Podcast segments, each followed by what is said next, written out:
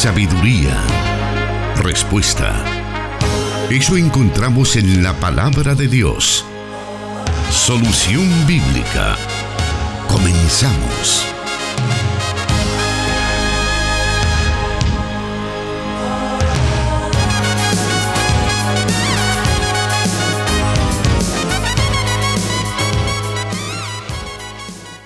Una vez más tenemos el privilegio de llegar a usted en el programa Solución Bíblica, que es transmitido a través de las radios de Corporación Cristiana de Radio y Televisión, desde los estudios de Plenitud Radio 98.1 FM para Santa Ana, para todo El Salvador estamos transmitiendo a través de 100.5 FM Restauración y para el oriente de El Salvador estamos transmitiendo también por Restauración San Miguel.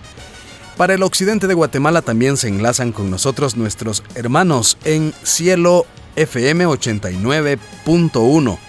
Queremos agradecerles a todos por estar pendientes de este programa que tiene como objetivo responder las diferentes preguntas e inquietudes que nuestra audiencia nos hace llegar a través de diferentes medios, que son el WhatsApp y nuestras páginas en Facebook. Allí puede buscarnos y enviarnos sus preguntas para que éstas puedan ser respondidas por el pastor Jonathan Medrano, quien ya está con nosotros y queremos darle la bienvenida, pastor.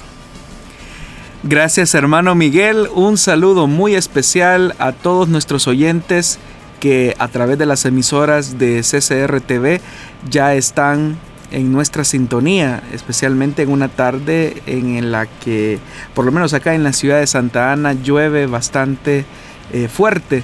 Sabemos que esto tiende a generar cierto caos, eh, especialmente a las horas pico, donde muchos de nuestros oyentes están sintonizando este programa.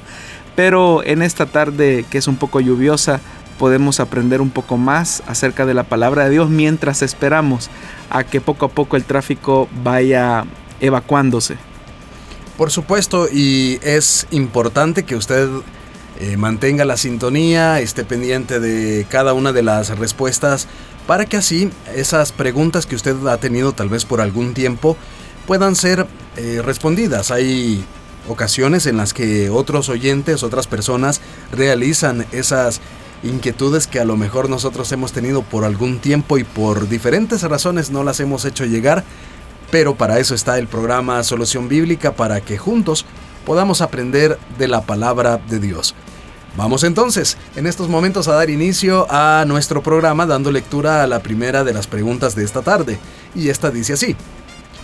En la Biblia no se menciona explícitamente el ejercicio del pastorado por parte de mujeres, por qué algunas iglesias tienen estas figuras y en ocasiones las esposas de los pastores toman ese título de pastoras.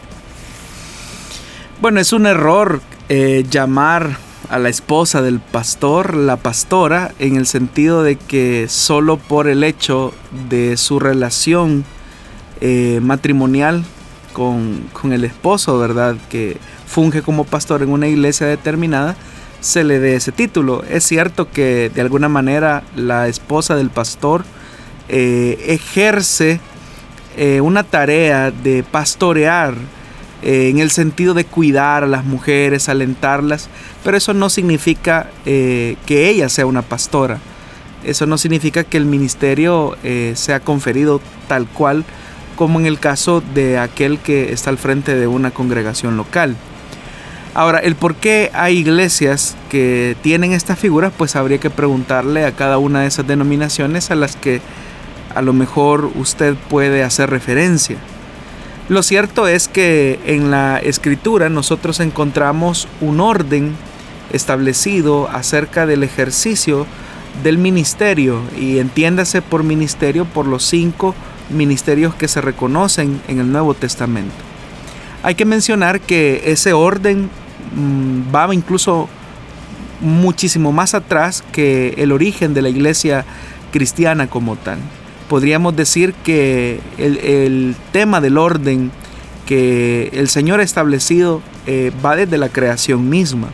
Cuando Dios decide crear primeramente al hombre, no porque sea mejor, no porque sea superior, sino porque desea establecer precisamente ese modelo de orden, porque fue el hombre creado primero y pues obviamente después la mujer fue creada.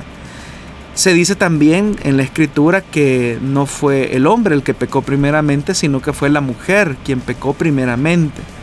Y que fue la mujer la que incitó al hombre a pecar. Obviamente el hombre con toda la responsabilidad para eh, actuar en desobediencia a Dios. No es, que la culpa haya sido solo de la mujer. Eres, delante de Dios el hombre y la mujer están en igualdad de condición. Pero lo que Dios desea eh, o lo que deseó manifestar al crear primero al hombre y después a la mujer es entender que hay un marco de orden. Y ese orden no implica la subordinación de la mujer porque ella sea inferior o porque tenga menos cualidades o menos características.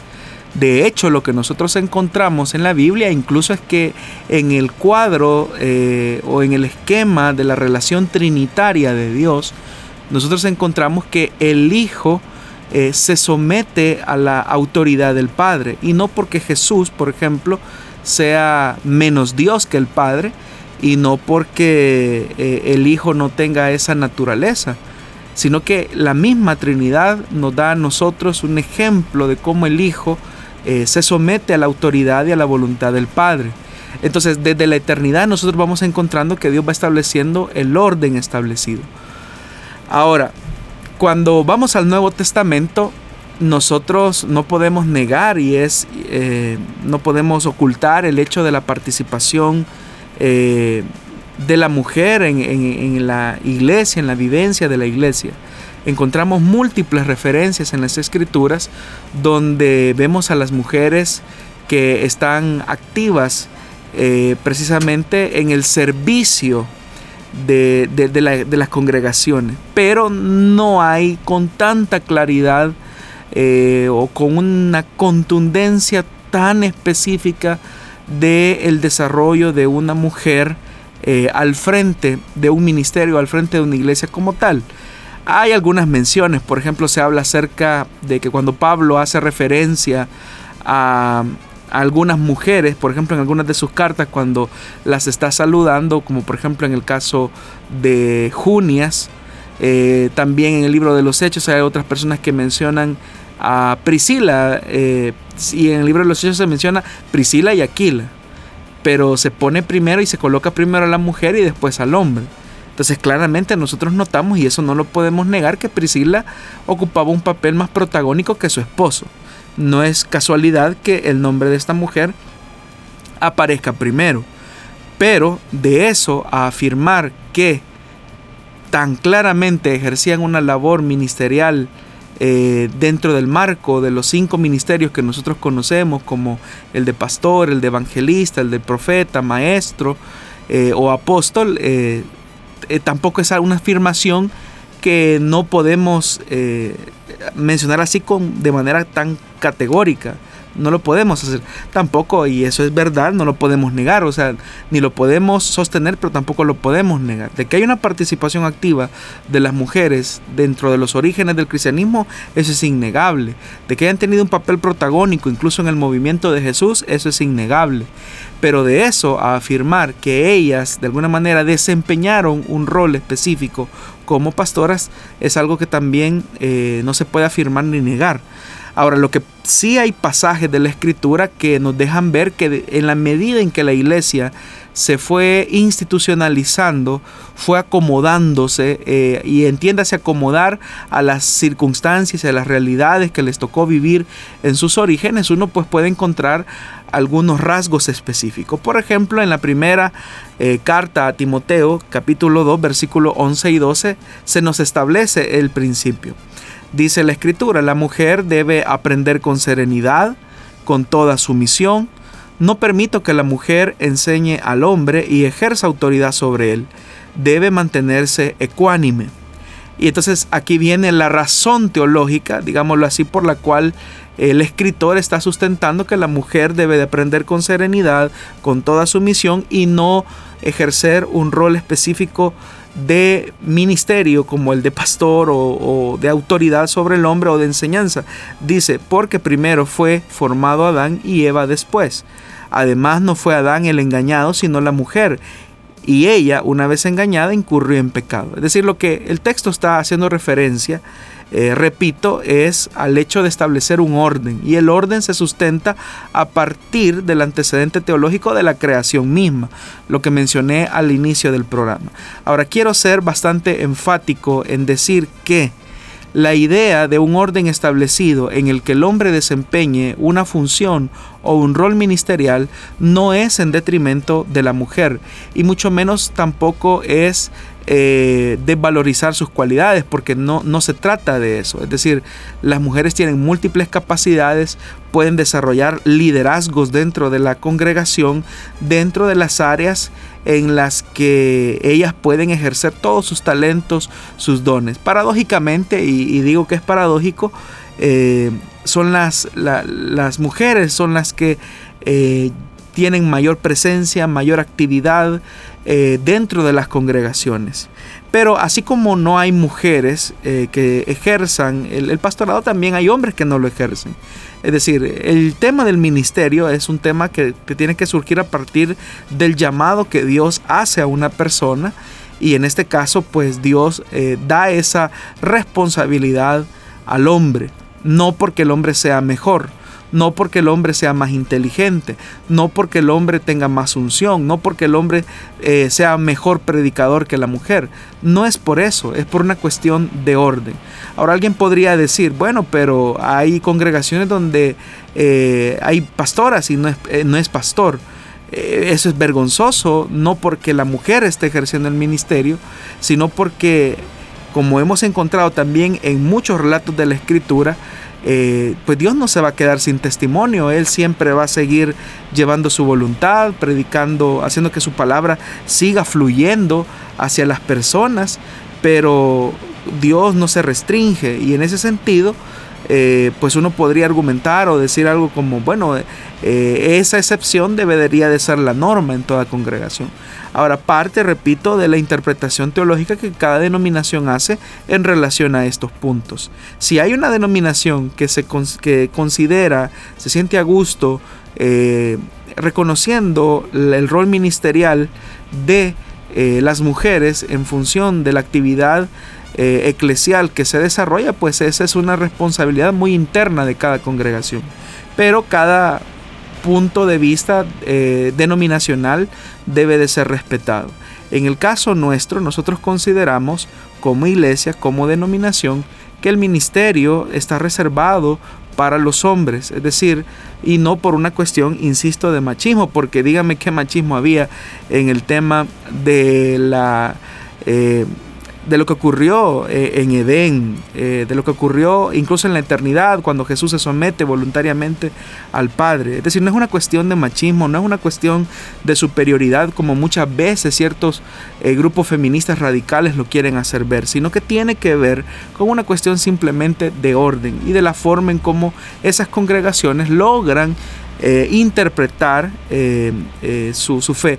Lo que no significa que la mujer no pueda predicar o no pueda desempeñar roles de liderazgo dentro de una iglesia. Eso va a ir dependiendo de las condiciones y las realidades a las que cada congregación se enfrente.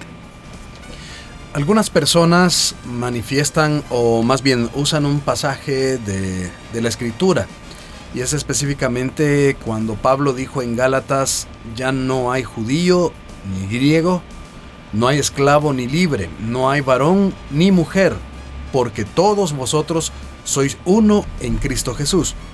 Entonces, algunos quieren utilizar este pasaje como argumento para la afirmación que no deben haber restricciones en el ejercicio de autoridad eh, ministerial por parte de las mujeres.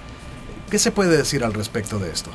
Bueno, el texto de Gálatas a lo que hace referencia no es al ejercicio ministerial, sino que lo que está hablando el escritor, es decir, el apóstol Pablo en, la carta a los Gálatas, es que los hombres y las mujeres no gozamos, eh, o, más bien dicho, hombres y mujeres gozamos de las mismas condiciones espirituales porque hombres y mujeres estamos excluidos de la gracia de Dios, pero a través de la fe en Jesucristo, el Hijo de Dios, aparte de la ley, estamos en igualdad de condiciones delante de Dios. Lo que significa que en el tema de la salvación no hay privilegios o favoritismos porque alguien sea libre o esclavo, que era en la época eh, bastante común la esclavitud, o porque el hombre es superior a la mujer.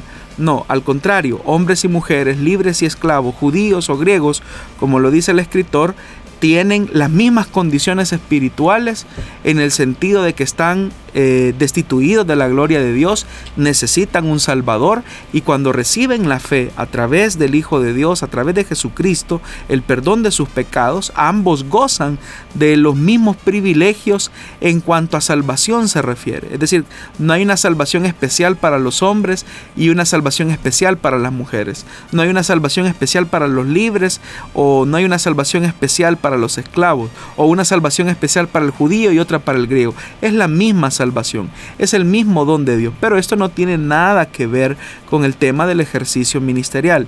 Ahora, repito nuevamente, eh, las razones por las cuales una denominación determina o considera que el ejercicio ministerial eh, debe de ser ejercido bajo la eh, bajo la premisa de lo que la misma palabra de Dios enseña, en ningún momento es en detrimento de la mujer y mucho menos es eh, tratar la manera de enfatizar que el hombre sea mejor que la mujer, porque no es así. Lo que la Biblia quiere enfatizar es un tema de orden, nada más. Así como el Hijo se somete al Padre, así como Dios crea primero al hombre y luego a la mujer, eh, es lo que Dios quiere enfatizar, es un tema de orden al interior de la iglesia. Y prueba de eso es que ya en la época de la segunda generación de cristianos encontramos a ciertas mujeres que de alguna manera por su posición de patronazgo están tratando la manera de influir en los líderes eh, espirituales de esas congregaciones con el fin de manipular hasta cierto punto las decisiones, la enseñanza que se estaba dando al interior de las iglesias. Y es ahí donde el escritor eh, a Timoteo tiene que eh, reparar y decir, bueno, la mujer tiene una posición de acuerdo al orden natural y divino establecido y esa es aprender con serenidad, con sumisión, manteniéndose ecuánime. Eso es lo que la palabra del Señor enseña en 1 Timoteo capítulo 2. Bueno, algunos de nuestros oyentes están participando respecto a esta pregunta y bueno, a través del WhatsApp, uno de nuestros oyentes habla acerca de que en la iglesia, al menos en nuestra congregación, hay diaconisas, lideresas, supervisoras y que de una u otra manera tienen el control y bajo su responsabilidad una pequeña porción del ministerio de la iglesia.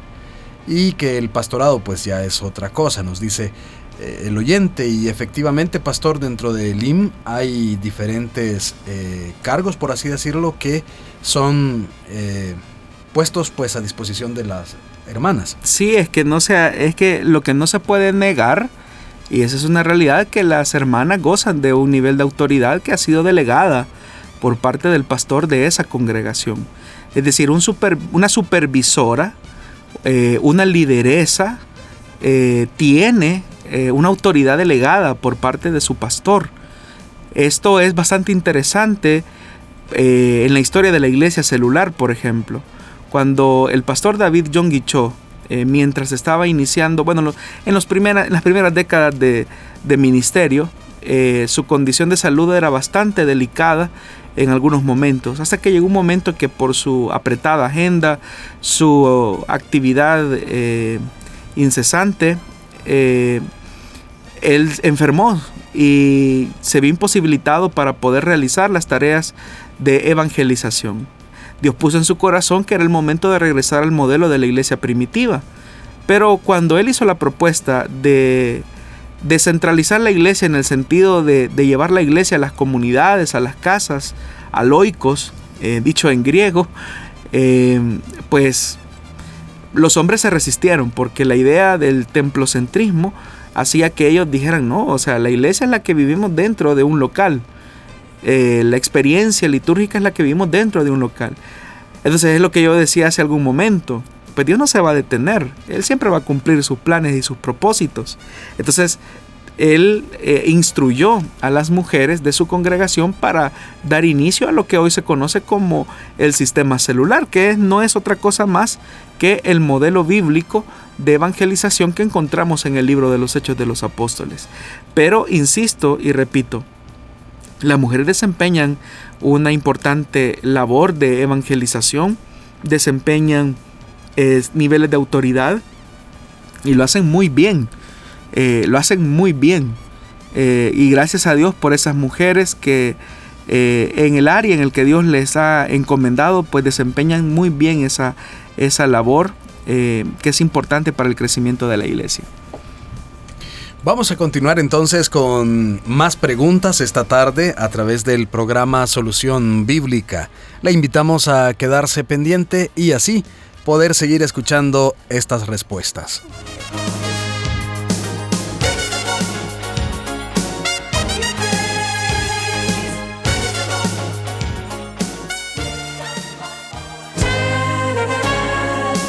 Dios da la sabiduría y el conocimiento.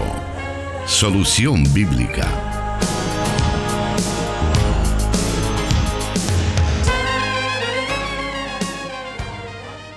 Vamos a seguir esta tarde con la siguiente pregunta que nos dice así. Si he cometido pecado y me he arrepentido auténticamente, pero ¿cómo puedo hacer para liberarme completamente de la práctica de dicho pecado, especialmente si no me congrego aún, nos dice él o la oyente. Bueno, quizás lo primero es que usted como creyente necesita como parte de su crecimiento y madurez cristiana el congregarse en una iglesia donde se predique la sana doctrina, donde el fundamento cristiano sea la escritura misma, y donde lo que se busque es que cada día eh, a través de la enseñanza, a través de la formación, usted alcance la madurez, la, la, estatura del varón perfecto. Es decir, que la elección de una congregación es importante dentro de ese proceso de maduración cristiana. Así que le animo para que busque una iglesia local que tenga estas características, donde se predique la palabra de Dios, donde no eh, exista una superficialidad en la enseñanza, sino una profundidad con el deseo de parecernos cada vez más al Señor, cuál es la meta del creyente. Ahora, el oyente pues menciona, ¿verdad?, que se ha arrepentido auténticamente, sin embargo, hay una recurrencia en el tema de un pecado específico, el cual eh, el oyente no especifica, pero no es lo más importante. Cuando nosotros venimos a Cristo debemos de recordar que el Señor lo que hace es producir en nosotros un nuevo hombre, lo que nosotros conocemos como la nueva naturaleza en Cristo, eh, lo que se conoce como el nuevo nacimiento. Eh, y en ese proceso Dios lo que hace es precisamente añadir a nuestra naturaleza una naturaleza espiritual que anhela hacer la voluntad de Dios frente a toda circunstancia. Sin embargo, a pesar de que el Señor ha hecho esa transformación a través del milagro del nuevo nacimiento, debemos de entender que todavía luchamos con una naturaleza pecaminosa que se va a resistir ferozmente a esa naturaleza nueva que el Señor ha creado por medio de su Espíritu Santo y la palabra. Entonces, ¿qué podemos hacer ante ciertas prácticas o ciertos hábitos pecaminosos que de alguna manera se vuelven como atrayentes para el, para, el, para el creyente? Bueno, en primer lugar debemos de pedir al Señor de manera ferviente que Él nos ayude a seguir creciendo en, esa, en ese proceso de maduración cristiana. Debemos de pedirle al Señor de su gracia para poder ir eh, quitando los malos hábitos y sustituyéndolos por otro. Y eso pues parte de tener un amor profundo y genuino hacia Dios y hacia su evangelio. Es decir, nuestro amor hacia Dios es el que nos tiene que llevar incluso a odiar el pecado por el cual en algún momento mostramos nuestra desobediencia y nuestra rebelión ante Él. Para que eso sea posible, es decir, para que nosotros podamos eh, desarrollar un amor profundo hacia Dios, hacia el Evangelio y odiar el pecado, pues obviamente tenemos que atesorar la palabra de Dios. No basta simplemente con quitar ciertos hábitos, sino que es importante que los sustituyamos por hábitos que sean espirituales. Cuando nosotros entonces hemos pecado o cuando hemos fallado a causa de nuestro descuido, a causa de que nuestra disciplina espiritual no es la mejor, debemos de confesar nuestros pecados a Dios.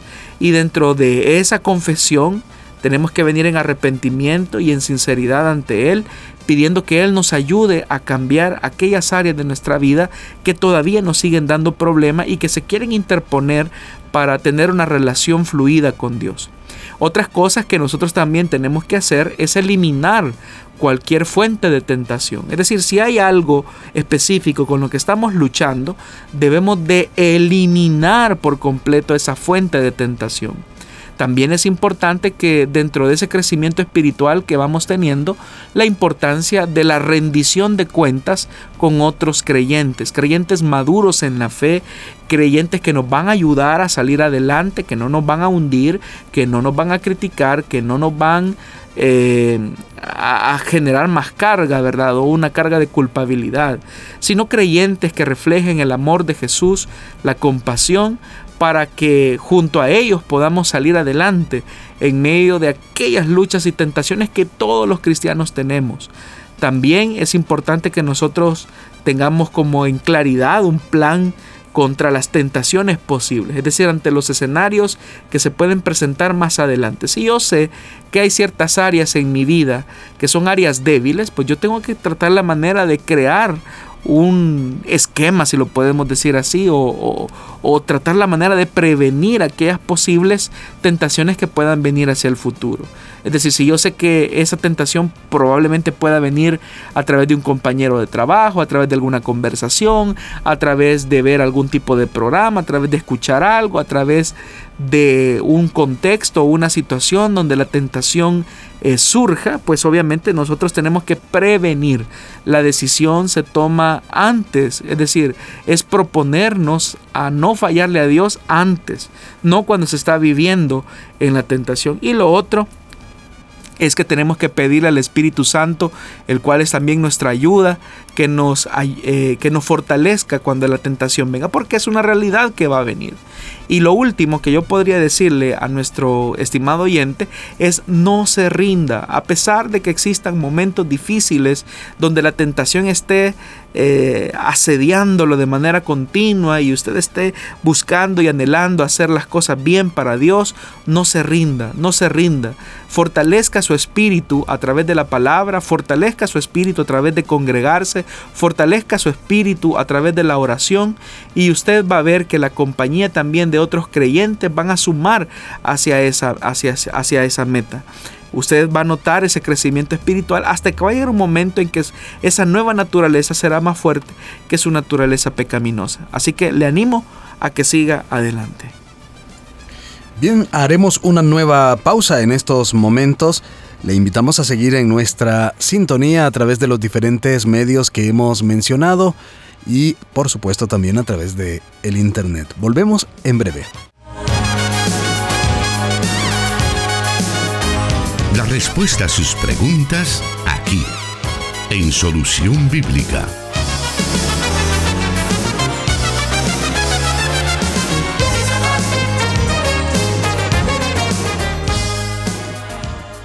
Vamos a continuar con las preguntas que tenemos para esta tarde. Y la siguiente de hoy nos dice, Dios les bendiga hermano Miguel y pastor Jonathan. Tengo una pregunta. Mi esposo es cristiano y bautizado. Se está, se está congregando súper poco. Él quiere seguir perseverando, dice, pero también dice que le dan pocas ganas de asistir. Tenía un mes de no congregarse y fue. Y dice que se sintió muy bien y que su alma ya necesitaba congregarse. ¿Cómo puedo orar para que Dios nos siga ayudando a perseverar y congregarnos a ambos, aunque yo asisto de forma regular? ¿Cómo orar por ese motivo? Gracias y bendiciones nos dice nuestra oyente.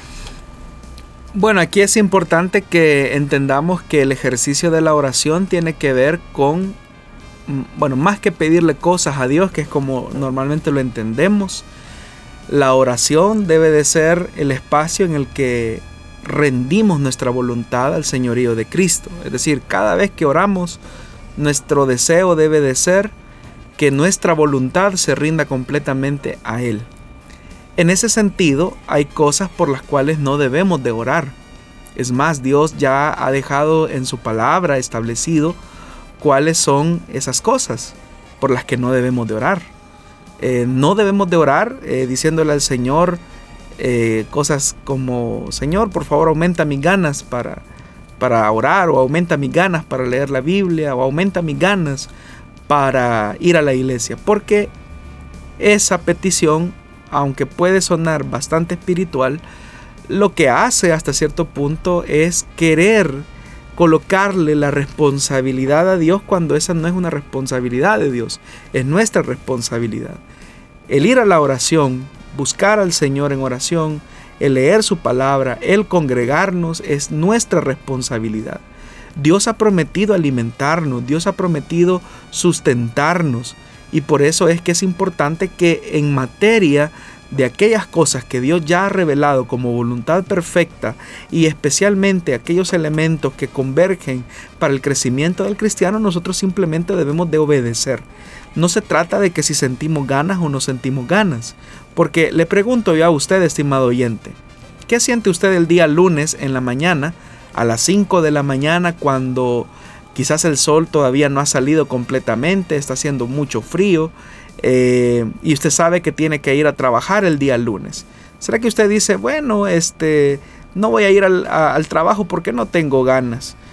Pues aunque quizás usted no tenga ganas de ir al trabajo, usted va porque usted tiene una responsabilidad con su familia, usted tiene una responsabilidad eh, con, con, su, con su profesión, con su trabajo, y se sobrepone a su deseo de quizás seguir descansando el día lunes. Eh, usted trata la manera de, de cumplir su responsabilidad. ¿Por qué cuando se trata de aquellas cosas que tienen que ver con las responsabilidades espirituales, muchas veces nosotros lo que hacemos es postergarlas como si éstas no fueran importantes. El problema de esto se debe a que continuamente los cristianos hemos sido enseñados más a cultivar el hacer cosas para Dios que el ser que debemos de ser para Dios. Es decir, hay una gran diferencia entre el ser y el hacer, porque el ser habla de aquellas cosas que revelan nuestro carácter, las intimidades más profundas de nuestro corazón. En cambio, el hacer es mucho más fácil. Entonces, ¿cuál es la motivación para ir a la iglesia? Es porque necesitamos la comunión con nuestros hermanos. Es porque necesitamos expresar nuestra adoración a Dios. Es porque necesitamos escuchar su palabra. Y tal como su esposo lo dice, que se sintió muy bien, pues obviamente porque su alma lo necesitaba, es decir, su vida espiritual lo necesitaba. Aquí es importante entender que las personas movidas por el carácter siempre hacen lo correcto, pero las personas que son movidas muchas veces por las emociones se sienten bien después de hacer lo correcto. Es decir, hay una gran diferencia. Entonces nosotros debemos de hacer lo correcto porque eso es lo que Dios quiere que hagamos, no porque si nos vamos a sentir bien después. También es importante que las personas que somos movidos por el carácter, a tomar decisiones, las hacemos sobre la base de los principios y no sobre la base de lo que sentimos. Porque nuestro corazón es engañoso, nuestras emociones son bastante eh, volubles y por lo tanto entonces debemos entonces recurrir a nuestras convicciones y nuestros principios. Si sabemos que la voluntad de Dios, como dice la, el escritor a los hebreos, que no hay que dejarnos de congregarnos como muchos tienen por costumbre, entonces obviamente que Dios ya nos está diciendo en su palabra que debe de ser una norma eh, el que cada creyente se reúna regularmente con otros cristianos con la intención de alabar a Dios y escuchar de su palabra. Así que hermana, le animo para que motive a su esposo y le haga ver la necesidad de que debemos de crecer en la vida cristiana, no por emociones, es decir, por lo que sentimos, eh, si nos da ganas o no nos da ganas, sino porque debemos de, de, hacerlo por obediencia a la palabra de Dios. Eso es lo que eh, nos caracteriza como hijos de Dios y como siervos de Jesucristo. Aún tenemos unos minutos más para poder escuchar otras respuestas a las preguntas que usted nos ha enviado y que tenemos en la lista para hoy. Vamos a continuar después de esta breve pausa. Solución Bíblica con el pastor Jonathan Medrano. Desde Plenitud Radio 98.1 FM en Santa Ana, enlazada con Restauración 100.5 FM.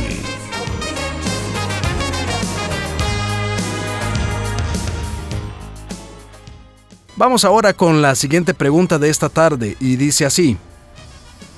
Dios les bendiga hermanos, les saludo desde Texas. Tengo una pregunta. Yo estuve casada por seis años y tuve una hija dentro del matrimonio. Me divorcié por motivos de infidelidad, pero el papá de mi niña me pide que regrese con él por la niña. ¿Será correcto que vuelva con él solo por ella, aunque no haya confianza? ¿Qué orientación podrían brindarme? Bendiciones, nos dice nuestra hermana. Bueno, es importante entender que una relación tan íntima, tan especial como lo es el matrimonio, se sustente sobre la base de la confianza y la fidelidad. Cuando usted manifiesta que usted no tiene confianza en su ex esposo es por obvias razones ya que usted fue testiga de la infidelidad de su esposo. Mantener una relación de matrimonio argumentando que eso va a ser bien a la niña eh, no es cierto. Se hace más daño que bien. Es cierto que el diseño de Dios para los niños eh, es que ellos puedan tener un papá y una, y una mamá que puedan convivir juntos y que sean ellos el modelo de lo que debe de ser eh, el diseño que Dios creó y planificó para la vida familiar, en este caso representada en el matrimonio. Pero cuando han existido momentos difíciles como el de una infidelidad, la única posibilidad por la que una persona puede de alguna manera eh, reincorporarse a una relación tan estrecha como lo es el matrimonio es a través del arrepentimiento. Es decir, si una persona no ha mostrado arrepentimiento, sino que lo que dice es, volvamos otra vez a tener eh, la relación matrimonial por nuestra hija, eso pareciera bastante loable aparentemente. Eh, pero el problema es que, como ya lo dije, se hace más mal que bien. Porque llegará un momento en que esa niña va a crecer y con el tiempo esa niña pues se convertirá en una mujer, emprenderá su propio hogar y tendrá que retirarse de ese hogar. ¿En qué condición entonces va a quedar usted, hermana?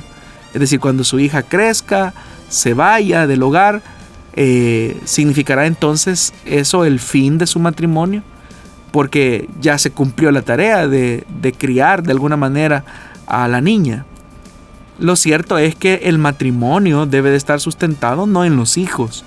Porque hay personas que incluso manifiestan y dicen, es que yo eh, no me voy por mis hijos o yo no eh, hago esto o aquello por mis hijos.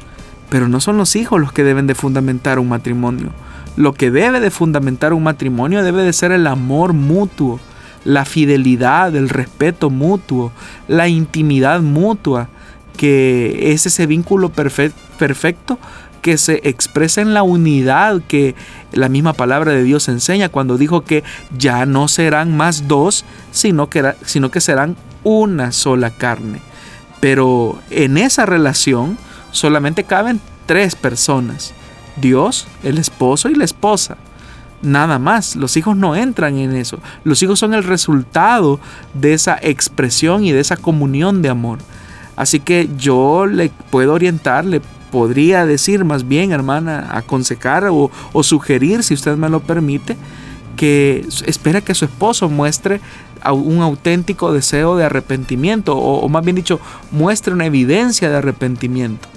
Para eso, obviamente, el arrepentimiento no es simplemente decir, eh, perdóname, eh, las cosas van a seguir igual. No, debe de haber un proceso de acompañamiento. Aquí es donde entra la parte pastoral en el tema de una consejería sistemática que vaya eh, acompañando a la pareja para que se vayan acomodando ante una nueva realidad de volver a rehacer o reconstruir la confianza que fue rota en su momento. Para Dios no hay nada imposible. Él puede tocar el corazón de su esposo y hacer que nuevamente el amor vuelva a surgir, pero no debemos de colocar la carreta antes que al caballo. Tenemos que poner las cosas en su respectivo orden. Vamos con la siguiente pregunta y esta dice así. Eh, un saludo desde Maryland. Cada martes aprendo mucho en este programa. Es de gran bendición para mi vida. Mi pregunta es, yo he recibido el bautismo en el Espíritu Santo. Cuando estoy en oración hablo mis lenguas. Y en esos espacios de oración he recibido profecía para mí. ¿Es correcto esto o no? Bueno, lo cierto es que cuando estamos en oración, Dios siempre tiene el deseo de hablarnos. Eso es una realidad que todo creyente en algún momento, por no decir que siempre, debería de tener en sus espacios de oración. Eh, Dios desea intimar con nosotros, Dios desea hablar con nosotros, manifestarnos su voluntad, expresar sus deseos hacia nuestra vida. Así que que Dios le hable en determinada situación, eso es lo más normal o, debería de ser lo más normal para cada cristiano.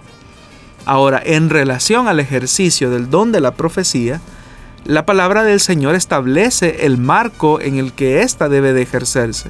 Y esto pues obviamente debe de suscitarse dentro de la comunidad cristiana, es decir, dentro de un culto de celebración, porque como la palabra de Dios también lo enseña en la primera epístola a los Corintios, cuando se habla en relación a los dones del Espíritu, se dice claramente que los dones del Espíritu Santo son para edificación de la iglesia. Es decir, que si los dones del Espíritu Santo son para edificación de la iglesia, significa que su finalidad es instruir, exhortar, corregir, animar o instruir a la iglesia sobre determinado tema que el Espíritu Santo desee transmitir al contexto y a la realidad que esa iglesia está viviendo o enfrentando en ese momento. Entonces el ejercicio de los dones del Espíritu son aquellos que se realizan o se ejercen al interior de la comunidad cristiana o al interior de la, de la congregación, pues son para edificación de la iglesia lo que el Señor nos dice a nosotros en esos espacios de oración tienen que ver con nuestra comunión con Él, lo cual, hermano o hermana, debe de ser una experiencia continua a la que debe demostrar mucha sensibilidad a la voz de Dios. Ahora bien, pastor, ¿qué hay con aquellas personas que dicen haber recibido revelaciones especiales sobre ciertos aspectos de la vida de la congregación o ciertas personas dentro de la congregación y dicen, el Señor me habló y dijo que yo tenía que decirle esto a usted y comienzan a lo mejor a tratar algún tema hacia la otra persona. ¿Qué hay de este tipo de revelaciones individuales? Bueno, ahí estamos eh, frente al ejercicio de otro don, ¿verdad? He hablado acerca de específicamente del don de la profecía, que debe de ser para edificación de la iglesia y de hecho que eh, Pablo incluso anima a la, a la, iglesia para que aquellos que simplemente hablan en lenguas, pues que guarden silencio en la congregación porque tiene más edificación el ejercicio de la profecía más que el del ejercicio de lenguas. El que quiera hablar en lenguas, que hable para sí mismo, eh, dice la escritura. Pero en la congregación es mejor la profecía eh, porque es en un lenguaje entendible o accesible para un mensaje específico hacia la congregación.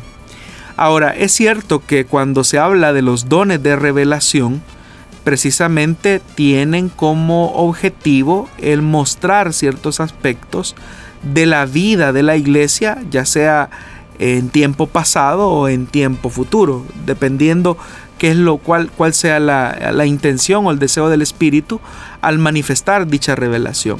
Normalmente cuando eh, operan los dones de revelación, debemos de entender que estos buscan que exista una acción determinada o específica ante una circunstancia que se pueda vivir. En el libro de los Hechos se nos relata que Dios utilizó a ciertos eh, profetas para anunciar que venía un tiempo de hambruna. Es decir, lo que el Espíritu Santo dijo fue que venía un tiempo de hambruna que iba a azotar eh, esa parte pues del imperio. Eso fue lo que el Espíritu dijo, eso fue lo que el Espíritu reveló.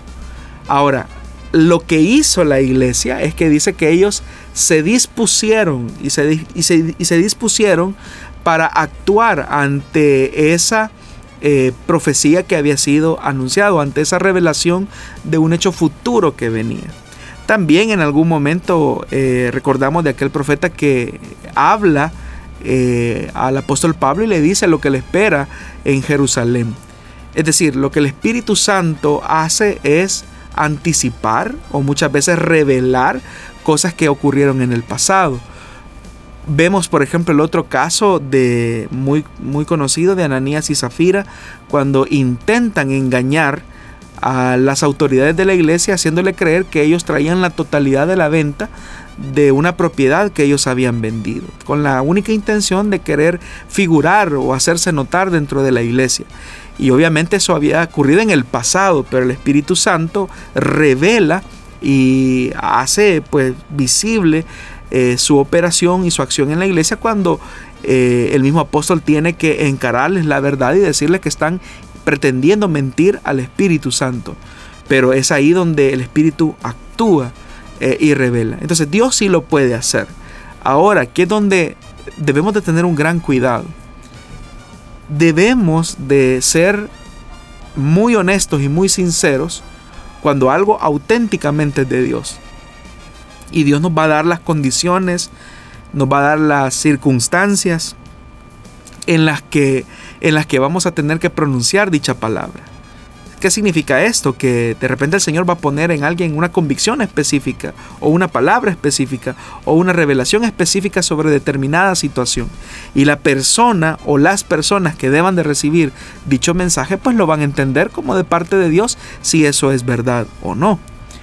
Pero cuando motivados por nuestras intenciones o por nuestras buenas motivaciones o por nuestro deseo de querer hasta cierto punto figurar como personas espirituales, pretendemos manipular las emociones de las personas, es ahí donde tenemos que tener mucho cuidado. Porque estamos eh, frente a, un, a una, a un, una manipulación y eso es lo, en lo que no debemos de caer. Digo esto porque en muchas congregaciones eh, Muchos se dan a la tarea, lamentablemente, de decir, es que Dios a mí me dijo esto o aquello. Y en realidad están hablando, como dice el profeta, de su propio corazón. Y Dios no les ha dicho ni les ha comunicado nada. Entonces ahí es donde debemos de tener el cuidado y la iglesia y los creyentes debemos de tener la madurez necesaria para discernir cuándo un mensaje y una palabra proviene del corazón de Dios y cuándo no. Eh, la siguiente pregunta que hay para hoy dice así.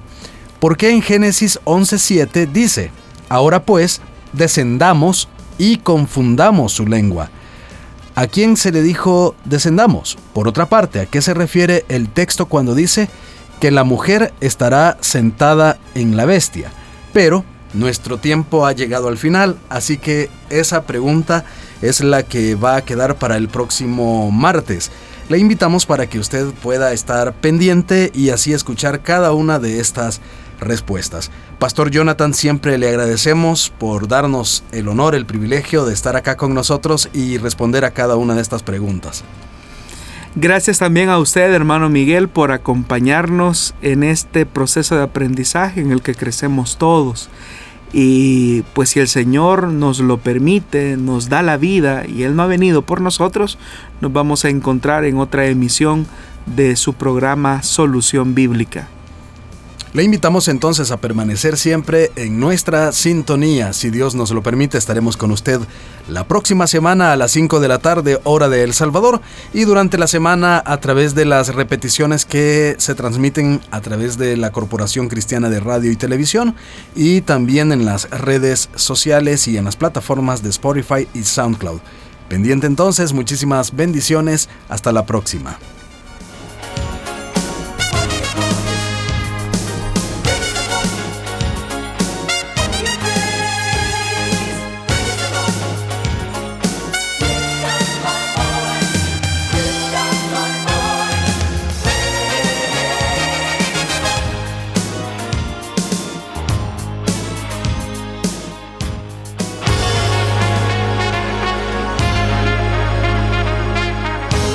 Encontramos respuesta en la palabra de Dios. Solución Bíblica. Hasta el próximo programa.